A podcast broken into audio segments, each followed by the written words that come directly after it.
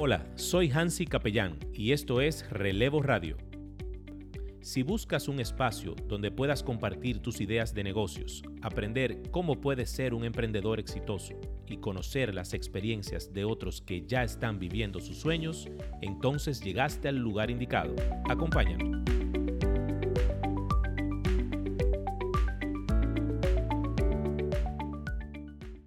Hola a todos, ¿cómo están? Soy Hansi Capellán y este es su programa Relevo Radio, como siempre. Aquí agradecido de Dios por la oportunidad que nos da de estar aquí con ustedes y a ustedes por su audiencia. Aquí, como siempre, acompañado de mi amigo Julio Fonder. Hola Hansi, ¿cómo estás? Todo bien, hermano. Un placer de estar aquí contigo hoy. Qué bueno, qué bueno. Máximo no va a estar aquí porque le tocó comprar unos pampers en el súper. Tiene día libre Máximo hoy. Sí, sí, pero tú sabes que los días libres del súper son fuertes porque es cuatro horas. Yo creo que es peor, sí, de verdad que sí. O sea, quedarse en su casa o ir al súper, bueno, no sé. Sí, sí. Porque la casa hay que hacer oficio. Así.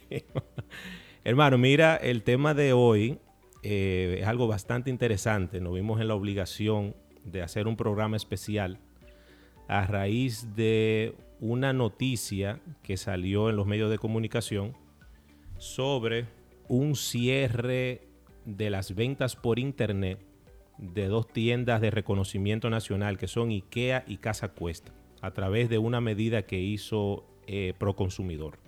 Así estuvimos viendo, pues Proconsumidor en días pasados eh, para los que no conocen Proconsumidor, digamos que es el organismo del Estado Dominicano encargado de la protección y la defensa de los derechos de los consumidores y de los usuarios de bienes y servicios. Entonces, si, si me está escuchando, de, si nos está escuchando de otro país, de otra latitud, pues para que sepa de qué, a qué nos estamos refiriendo. Pues este organismo precisamente suspendió la venta por internet de dos grandes empresas de República Dominicana y justamente esto causó una conmoción y un revuelo completo en las redes sociales. Eh, estuvimos atentos a eso y de inmediato pues el equipo de Relevo Radio tomó la iniciativa de hablar un poco sobre esto, porque esta temporada que hemos estado hablando con ustedes, con nuestra audiencia, pues hemos estado conversando acerca del comercio electrónico. Entonces, era algo como Hansi que nos estaba chocando. Sí, sí, sí, sí. Nosotros hablando de apertura, de, de nuevos negocios, y que entonces pues sucediera algo de esta magnitud con este organismo del Estado. Y algo que ha creado mucha confusión y la gente no ha dado ese feedback, dice, bueno, pero ustedes están incentivando el comercio y entonces ahora se toman medidas como esta en medio de este proceso, entonces ¿qué hacemos? Incluso muchas personas escribiendo a Relevo Radio a través de Instagram preguntando cómo pueden ellos empezar sus proyectos. Imagínate tú, y ya proyectos en curso. Sí, sí. Y, y, la inversión. y, es por eso, Julio, eh, que hemos tomado la, la, decisión traer a alguien, parte del equipo, un especialista en el área, que pueda aclarar muchas de esas dudas, porque la gente se siente confundido. Correcto. Entonces, eh, nada, hermano, doy el privilegio de que presente. Así es, así es. Pues antes de presentarla, quería también informar que Proconsumidor, el organismo del Estado que le mencioné, pues eh, al día siguiente de haber tomado esa medida, reculó, echó para atrás en buen dominicano. Eh, eh, eso, fue lo que creó más confusión todavía. Entonces creó una confusión terrible. Entonces, imagínense lo que esto ha sido. Entonces, nada más y nada menos que hemos invitado a una experta, una abogada millennial, como ella se define, una gran amiga, también profesora universitaria, este, que trabaja en una de las grandes, una de las más grandes empresas aquí, puestos de bolsa de República Dominicana.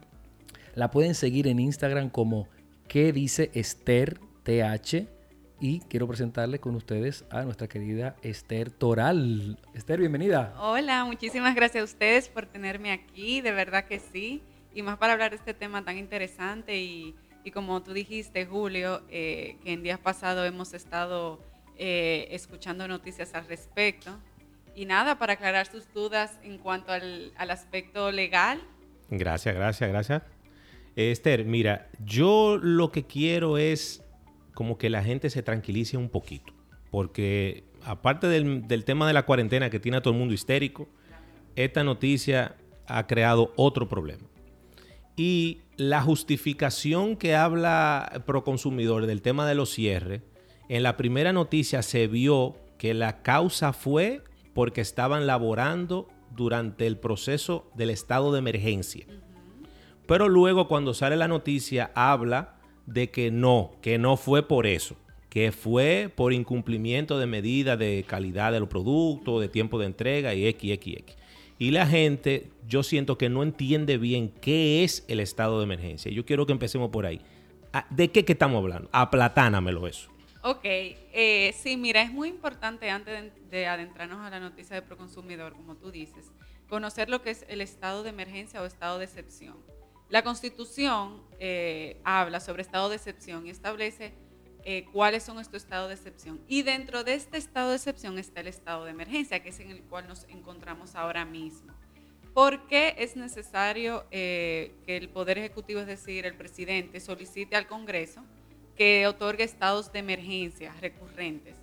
Eh, esto lo hacen para poder tomar medidas eh, como la que hemos visto en los últimos meses de libertad de tránsito, libertad de reunión, eh, el tema de, reaperturar poco a poco la economía, para poder, para que el presidente pueda hacer eso, o, la comisión encargada de eso, necesita obligatoriamente estar, estar nosotros en un estado de emergencia. Ok, sí, porque sería imposible cumplir con los tiempos normales, porque en, una época normal el presidente no puede decir cierren los bancos así por así. Exactamente, para eso tú necesitas estar eh, lo, que estamos actualmente en el estado de emergencia. Ok. Por eso hemos visto que se acaba el estado de emergencia y se renueva y se renueva, y nosotros estamos, todos quisiéramos que ya poder salir libremente de, nuestras casas, pero la realidad es que en, el, en el momento en que nos encontramos no es posible. Ok. Entonces, es importante también hacer una distinción entre estado de emergencia y toque de queda. Ok. Que es lo que, lo que, lo que todo el mundo está ya un poco más cansado de tener. Cansado, este, espérate, espérate. cansado no, harto. Bueno, tú sabes, uno harto porque que ya, un poco. Sí, sí, sí, no, eso lo claro a la gente. La gente está harto de eso ya. Sí, el toque de queda es una de las medidas que puede el presidente tomar estando en un estado de emergencia. Entonces, el toque de queda es lo que, lo que hemos visto que, el, que Danilo, el presidente en este, en este momento, ha establecido de no poder salir entre 5 de la tarde y 6 de la mañana. Eso es el toque de queda. Interesantísimo que las personas entiendan esa, esa diferencia. Claro, para, para Danilo poder eh, en este momento poner un toque de queda, necesita estar en un estado de emergencia. Si no tuviéramos el estado de emergencia, él no puede, bajo ninguna circunstancia, prohibir la libertad de tránsito ok, ya, yo estoy entendiendo. O sea, estamos hablando de que la cuarentena, o sea, el tema del horario, es simplemente una medida dentro del estado de emergencia. Exactamente. Ya. Así es. ¿Y cuántas medidas se pueden tomar dentro de un estado de emergencia? Digamos la, que se puedan mencionar. Eh, mira, la Constitución no establece un mínimo o un máximo. Simplemente te establece claramente, te dice, mira, en un estado de emergencia como, como el que nos encontramos, tú puedes tomar medidas en cuanto a la libertad de tránsito, libertad de reunión, eh, también establece medidas en cuanto a, a, poder poner eh, en prisión o en arresto, arresto perdón, a personas que incumplan alguna de estas medidas, entre otras, pero no establece ni un mínimo ni un máximo. Okay. Obviamente hay cosas que el que ni, ni en un estado de emergencia él pudiera, por ejemplo, el tema de los derechos humanos. Sí, sí, claro, me imagino que lo limita. Exacto, lo limita, no es que puede hacer lo, que, lo, que, quiera. Y entiendo que el hecho de que no pueda hacer lo que quiera es lo que ha hecho que el Congreso lo haya autorizado por partidas. Exactamente. Porque obviamente eso no se puede quedar abierto, porque si no el presidente aquí hace lo que le da la gana. Exactamente. Inclusive la Constitución establece claramente que el presidente lo solicite y el Congreso lo tiene que aprobar. Ok. O sea, por eso es que hemos visto que el presidente le manda la solicitud al Congreso, lo aprueba el Senado, lo aprueba la Cámara de Diputados y luego entonces que se otorga. Eso no es por un decreto. Eso no es que él puede decir que ah, de a partir de hoy estamos en un estado de emergencia. Eso no. ¿Por, qué usualmente el presidente dice vamos a dar una extensión de 25 días y el Congreso aprueba 15? ¿Por qué usualmente se hace se hace esta, esta cuestión? Yo creo que eso es más el tema de, o sea, eso es más potestad de tanto de los senadores como de los diputados quizás para no darle tanto poder por tanto tiempo al Poder Ejecutivo, que es el, presidente. Eh, y por eso lo hacen así. Pero la Constitución no establece un periodo eh, máximo o mínimo. La Constitución. Luego hay otras leyes. días. Exacto. Ok, pero sí le da la potestad al Congreso de que no importa lo que somete el presidente, ellos aprueban a consideración de ellos. Exacto, ellos aprueban a consideración de ellos. Ok. Aterrizando nuestro tema, Esther, ¿Qué te pareció a ti desde el punto de vista legal, lógicamente, la medida tomada por Proconsumidor en días pasados eh, acerca de no permitir, digamos, el comercio en línea? sí, pero aclarar, aclarar que sería bueno la opinión de ella en función de cómo salió la noticia. Ah, perfecto. Porque la noticia sale que lo cierran porque estaban comercializando durante el estado de emergencia como una compañía no autorizada a vender durante ese proceso. Porque el hecho no fue que se le impidió porque simplemente estaban vendiendo. Esa fue, esa fue la noticia inicial. Después vamos a hablar de la que salió después. Sí, tú sabes que cuando salió la noticia, yo me intrigó mucho y dije, bueno, pero, pero por un lado puede ser que tengas razón, pero por otro no le encuentro el sentido. Entonces yo me puse a buscar eh, los, decretos que había eh, pronunciado el presidente en su momento y que están vigentes actualmente por el estado de emergencia que nos encontramos. Y realmente lo que establece es el, decreto que podrán trabajar bancos, eh, supermercados, colmados y demás, limitando la libertad de reunión, libertad de tránsito, pero no prohíbe taxativamente el comercio electrónico tal cual. Lo que prohíbe es que es que tú no puedes juntar, o sea, un grupo de personas juntarse eh, en un lugar, más de creo que cinco personas o, no recuerdo. Eh, eso es lo que, lo que está buscando eh, estas medidas. Ahora bien, yo creo que esto nos agarró a todos, tanto a, a, nuestro país como a todo el mundo, en como nunca había pasado algo similar. Entonces estamos eh, eh, probando. esto es un proceso, creo que de aprender. Bueno, yo por la edad que tengo no, no, no viví la experiencia, no sé si tal vez en la intervención, en la guerra de abril.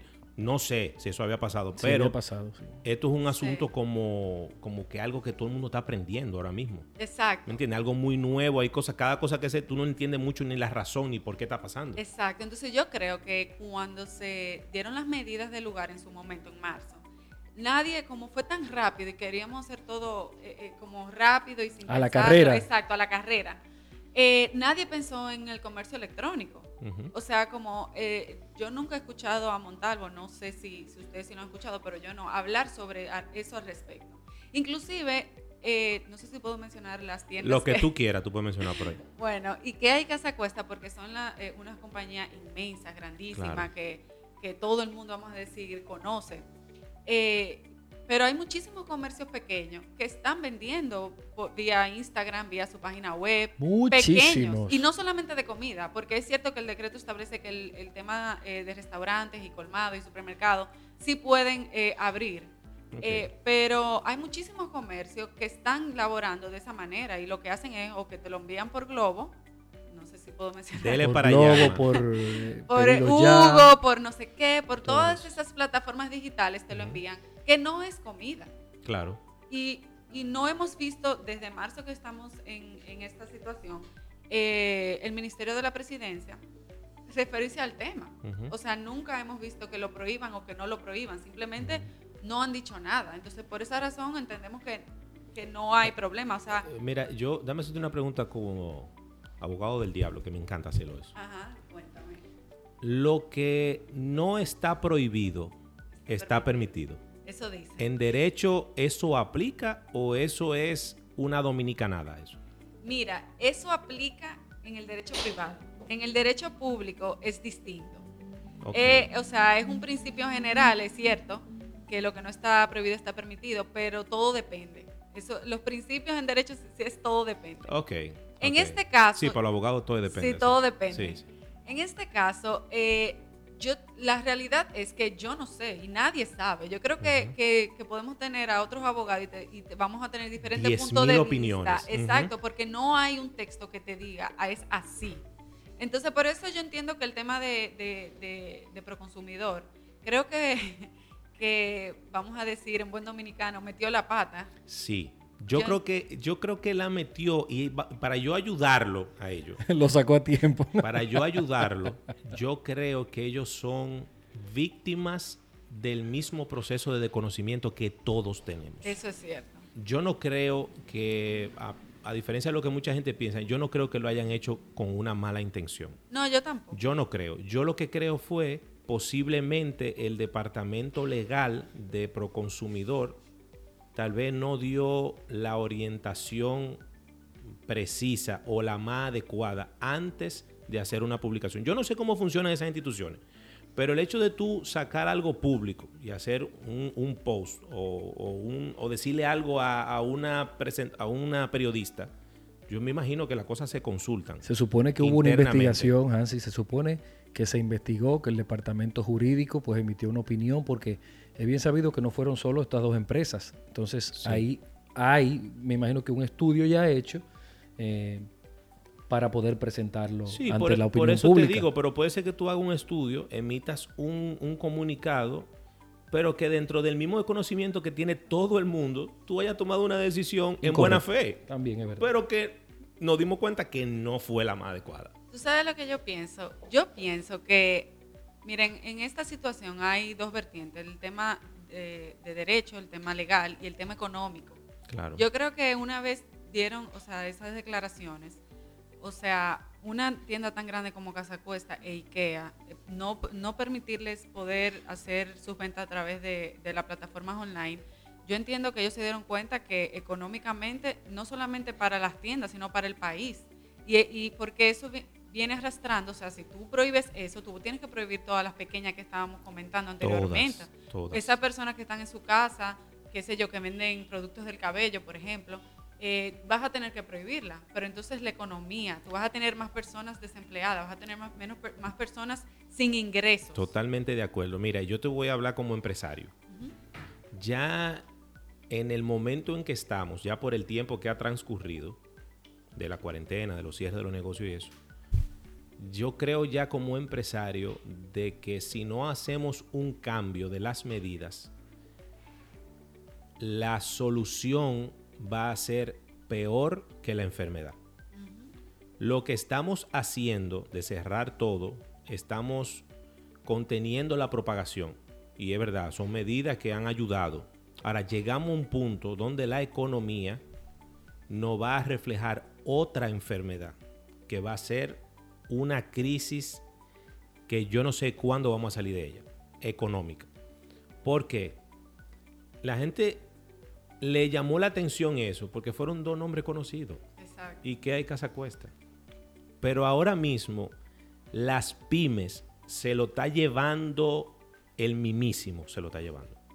Entonces, el Estado tiene que entender que vive de las recaudaciones, no es de otra cosa. Y si no recaudan todos esos programas sociales, todos esos programas de ayuda, ¿con qué dinero lo van a hacer? Entonces, ni yo estoy produciendo por mi lado, con, el día a día de mi, de, mi, economía, de mi negocio, pero tampoco va a llegar un punto donde el Estado no va a tener dinero para ayudarme. Porque los fondos no son ilimitados. ¿Me entiendes? Entonces, ahora lo de Aquí sí, lo de aquí sí. Bueno, eso es un tema de economía, podemos entrar. Eso es otro tema, vamos a agendarlo ahí. Pues, ¿Me entiendes? Vamos a agendarlo. Pero la gente tiene que entender como te dije ahorita, esto parece ya es en la meta, es una carrera. La gente ya está con un deseo loco de volver, no a su normalidad, sino a volver a tener las libertades de empezar a producir, porque esto se está saliendo de la mano. O sea, hay gente que el vencimiento del programa FASE es el, la final de TME, es hasta el primero de junio la ayuda del Estado. Después que eso se venza, las empresas que suspendieron a su personal no tienen un peso para seguir pagando. O el Estado extiende ese programa, o las empresas simplemente le van a decir a sus empleados, miren señores, le informo por este medio que el Estado ya no va a seguir pagando, pero yo no tengo dinero tampoco para pagarle a ustedes. ¿Y tú sabes lo que va a pasar en ese caso? Van a haber muchísimas demandas laborales porque el Código Laboral establece claramente en caso de desahucio por parte del empleador, tú tienes que pagarle unas prestaciones laborales. Pero ¿de dónde va a sacar em-, el, empleador ese dinero si no tiene tres meses sin producir? Entonces eso va a ser un caos. Exactamente. Muchas empresas en Estados Unidos se están acogiendo a la ley de quiebra en estos momentos. Así es. Eh, leí recientemente JCPenney se acaba de agregar a esa lista tan inmensa. Probablemente se veía venir, es un monstruo. Pero estamos viendo que si eso está pasando en Estados Unidos, probablemente nosotros que somos un poquitito más pequeños. Sí, es que eso le pasa a todo el mundo. Mira, las únicas empresas, vamos a las únicas empresas aquí, instituciones, son bancos, supermercados, farmacias y los negocios de comida. Ya, más nada. Eso es lo único que está, está funcionando. Pero, ¿y, las otras, ¿y los otros sectores? El sector construcción, por ejemplo, que prácticamente... No, y el turismo.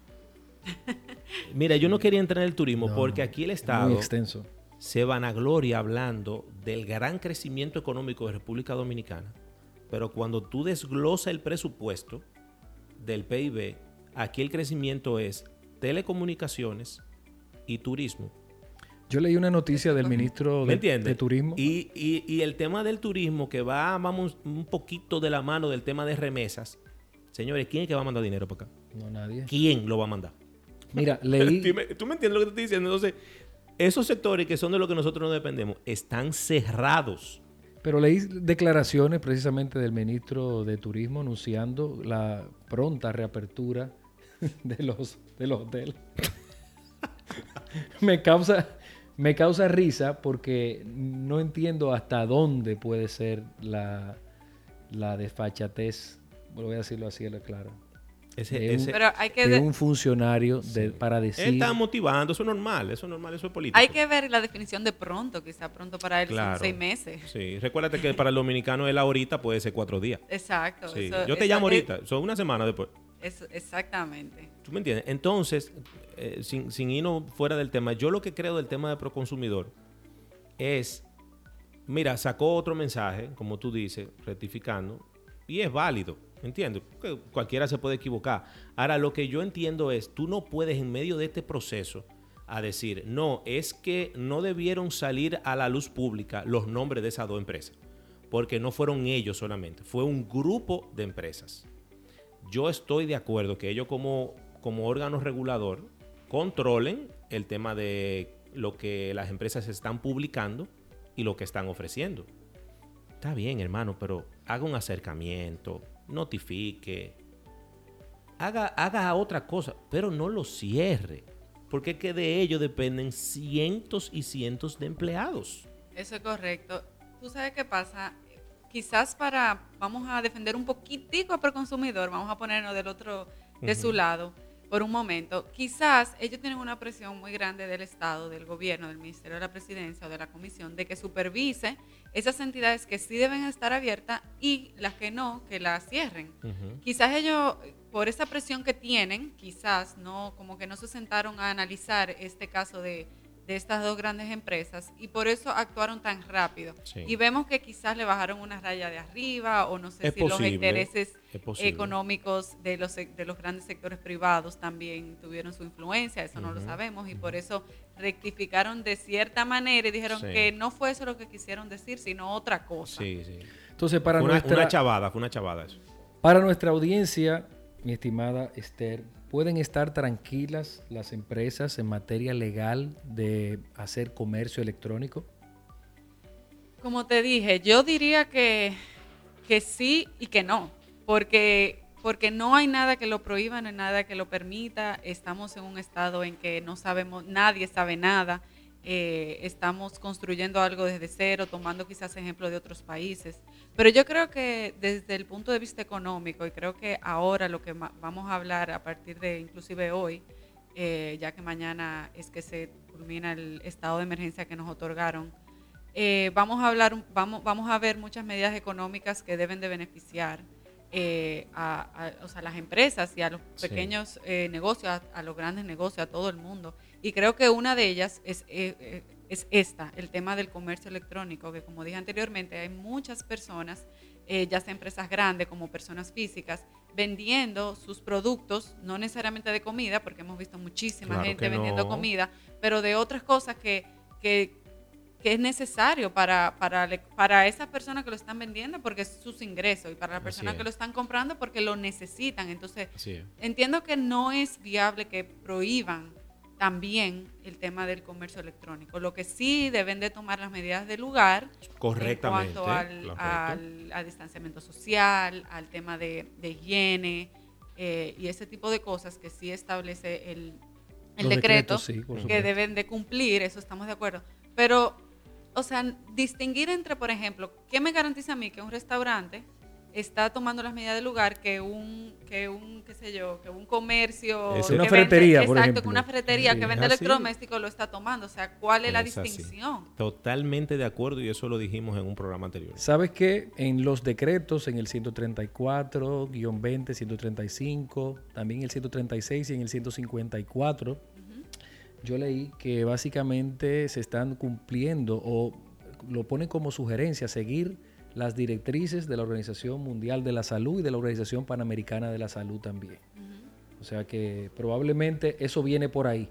Quizás esos organismos internacionales pues le dicen al Estado, estos son los negocios que tienen que permanecer abiertos, estos son los negocios que tienen que permanecer cerrados. No me adentré a investigar sobre la OMS y la, y la, y la Organización Panamericana de la Salud. Yo creo que cuando ellos dicen abiertos, me imagino que se refieren abiertos al público, a tu ir Correcto. O sea, debemos de interpretar, yo lo interpretaría así, el, el, tema de abiertos. No pueden permanecer abiertos, pero yo, porque yo desde mi casa no puedo seguir trabajando y, teniendo un ingreso siempre y cuando, como dije anteriormente, tenga las medidas de seguridad necesarias. Es como tú dijiste ahorita, desde el 18 de marzo, que empezó el primer periodo de cuarentena, ayer fue el primer día que se mencionó la palabra comercio electrónico. O sea, en todo lo que ha pasado, que si el gobierno ha hecho medidas, que ha dicho esto, que ha dicho lo otro, que ha hecho lo otro, que quienes pueden, que no pueden, aquí nunca se ha hablado de comercio electrónico. Eso es cierto. ¿Me entiendes? Es ahora que sale por este caso en particular. Entonces, ¿qué te quiere decir eso? Que ni el Estado, ni el Estado había considerado la importancia y cómo eso pudiera ser un canal alternativo para que la gente, en conjunto con las medidas de ellos, pudieran subsistir un poco. Porque al final la gente lo que hizo fue, por su propio, dijo, vamos, yo lo voy a hacer, ¿cómo? Lo voy a hacer por WhatsApp, lo voy a hacer por Instagram, lo voy a hacer por Facebook. A mí el gobierno que no me venga a poner medidas aquí en mi casa, yo lo voy a vender aquí, yo voy a coger el muchacho del delivery del colmado, le voy a dar 100 pesos para que venga aquí y me le lleve la cosa a la gente porque no se va a morir de hambre. ¿Está flojo el gobierno en materia entonces de comercio electrónico, de asesoría? Yo creo que necesita mejor asesoría. Necesita acercarse a Yo no sé ahí, eh, qué sé yo, qué instituciones que manejan eso ahí, si es Indotel, si son tanta vaina que tiene el gobierno de tantas instituciones, tú no sabes ni cuál es que tiene que asesorar. Y señores, miren, si, si está vendiendo Amazon, la gente va a seguir comprando y ha seguido comprando en Amazon. A mí me está llegando a mi casa todavía. Pero no solamente que, oye, no es que Amazon está eh, vendiendo. La tienda más grande del mundo. Es que empleó 100 mil empleados nuevos solamente para el periodo de cuarentena. Es correcto. Entonces, aquí estamos viéndolo como siempre, de espalda al mar. Exacto, exacto. Esther, ¿tú querías decir otra cosa? No, eso, exactamente eso, que vemos como en otros países, y pusieron el ejemplo de Amazon, están, o sea, ahora mismo lo que va a funcionar es el comercio electrónico, porque la gente, por más que abran, va a tener su, o sea, yo no voy a ir a una tienda por departamento grandísima a comprar, qué sé yo, una licuadora, por ponerte un ejemplo, cuando lo puedo hacer desde mi casa vía online. Se va a quedar con miedo. Exacto, yo creo que eh, que debemos de, tomar ejemplos de otros países. Y es como ustedes mencionaron anteriormente, quizás el gobierno no venía, o sea, no había visto venir este tema de, del comercio electrónico, porque el dominicano estaba acostumbrado a si necesitaba algo, ir a la tienda. Pero ahora en esta nueva realidad va a ser muy necesario este tema de comercio electrónico, porque es que las personas van a tener sus reservas de, de ir físicamente a los lugares. Y creo que debería de haber algún congresista que tenga la visión de lo que está sucediendo ahora y de lo que viene mañana. Porque la realidad es que va a haber un boom y un crecimiento del comercio electrónico. Este proceso del COVID va a ser un antes y después del comercio electrónico. Inclusive nosotros le llamamos aquí la generación COVID-19. Literalmente. O sea, mis hijas, una que tengo de 4 y una de 9, yo voy a hablar con ella cuando tenga 50, 60 años y vamos a estar recordándonos de esto. Esa es la realidad. Entonces, debe de haber alguien ya que coja esa ley, si la hay. No sé si hay una ley que, que administre o regule el comercio electrónico, no sé si la hay. Pero si la hay, debe de haber una persona que promueva y que se siente y que adapte esa ley o la formule en función de lo que estamos viendo hoy. Porque no quiere decir que esto no nos pueda pasar de nuevo. Esto puede pasar, ya sea por un terremoto o por una guerra o por una epidemia, por cualquier cosa que pueda pasar. Pero puede suceder de nuevo. Entonces, ¿qué vamos a hacer? ¿Vamos, vamos a arrancar a hablar de nuevo? ¿Vamos a hacer otro relevo radio cuando suceda eso? Por supuesto que no. ¿Me entiendes? Señores, eh, aprovechando, vamos a, promover para recordarles a ustedes que pueden estar en comunicación con nosotros a través de las redes sociales, Instagram, Facebook y Twitter, como Relevo Radio, y a nuestro correo electrónico gmail. Julio, recuerda las redes de Esther porque la gente tiene que estar todo el tiempo en... Señores, si quieren saber un poco más eh, de materia legal, digamos aplatanada en un lenguaje bastante claro, millennial Sigan a nuestra querida amiga Esther Toral en sus redes sociales, en Instagram precisamente. ¿Qué dice Esther? Esther E-S-T-H-E-R. ¿Qué dice Esther? A mí me encanta porque es muy dinámica, me hace reír. O sea, es muy funny cuando ella está eh, hablando y explicando las cosas. Así que síguela, te vas a entretener. Julio, Julio, acá, ¿por qué que los abogados son tan aburridos? Los abogados, sí, sí, sí. sí. Es una, es una eh, vamos a decir, una mala costumbre que tiene el, abogado. Pero eso lo enseñan así en la universidad. Tradicional. Es que los profesores son tan aburridos como los estudiantes. Antes los profesores eran un poco, eran un poco aburridos y era cátedra. Entonces, por eso yo creo que, que tenemos esa mala fama. No, no, no. Pero esos eran los abogados de antes. Los abogados de ahora ya estamos, ya estamos evolucionando. Mira, mi abogado es, mi mejor amigo. Tú lo conoces, Ariel Loco. Y yo digo, pero Ariel, pero tú y yo somos dos personas jóvenes normales. ¿Por qué tú.? Mira cómo tú te comportas normal en un tribunal, así como cuando tú estás fuera, obviamente dentro de la formalidad del sitio y eso. Pero ¿por qué que la gente hablando fuera de esos lugares de, un tribunal y eso? ¿Por qué que tienen que ser tan aburridos? La gente no lo entiende hablando no, no, para nada, para nada, definitivamente. Y para no mencionar nombres.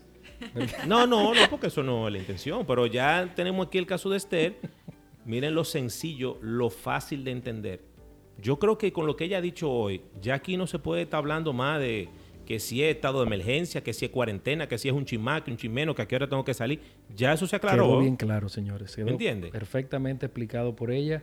Y bueno, de nuestra parte agradecerle su presencia aquí con nosotros, por haberse tomado eh, su tiempo, por haber dicho que sí a esta, a esta llamada. Gracias de mucho Y ya se fuñó, porque esta no es la última vez. pero por supuesto. Y más que nos enteramos que ella es vecina nuestra también. Sí, sí, sí, sí, sí. Esther, si tú quieres agregar algo más. Sí, no, claro. Gracias a ustedes por, por invitarme. Eh, y, y, los felicito a ustedes por estar haciendo esta, eh, estos podcasts de, del tema de comercio electrónico, entre otros, porque como dije anteriormente, yo creo que ese es el futuro. Y, más en el estado que estamos y, y cómo ha ido evolucionando la tecnología, que ya todo el mundo tiene acceso al Internet, a una computadora, ya sea por el celular o, por una computadora. Eh, y muchísimas gracias, espero que me vuelvan a invitar. Cualquier tema legal que tengan dudas, prometo aclararles sin, sin que se duerman y que entiendan que sea digerible. Así es. Señores, ¿qué dice Esther en Instagram? Ya ustedes saben, la pueden seguir por ahí. Bueno, señores, agradeciendo la sintonía, nos despedimos ustedes hasta un nuevo programa. Cuídense mucho. Chao, chao. Ay, gracias.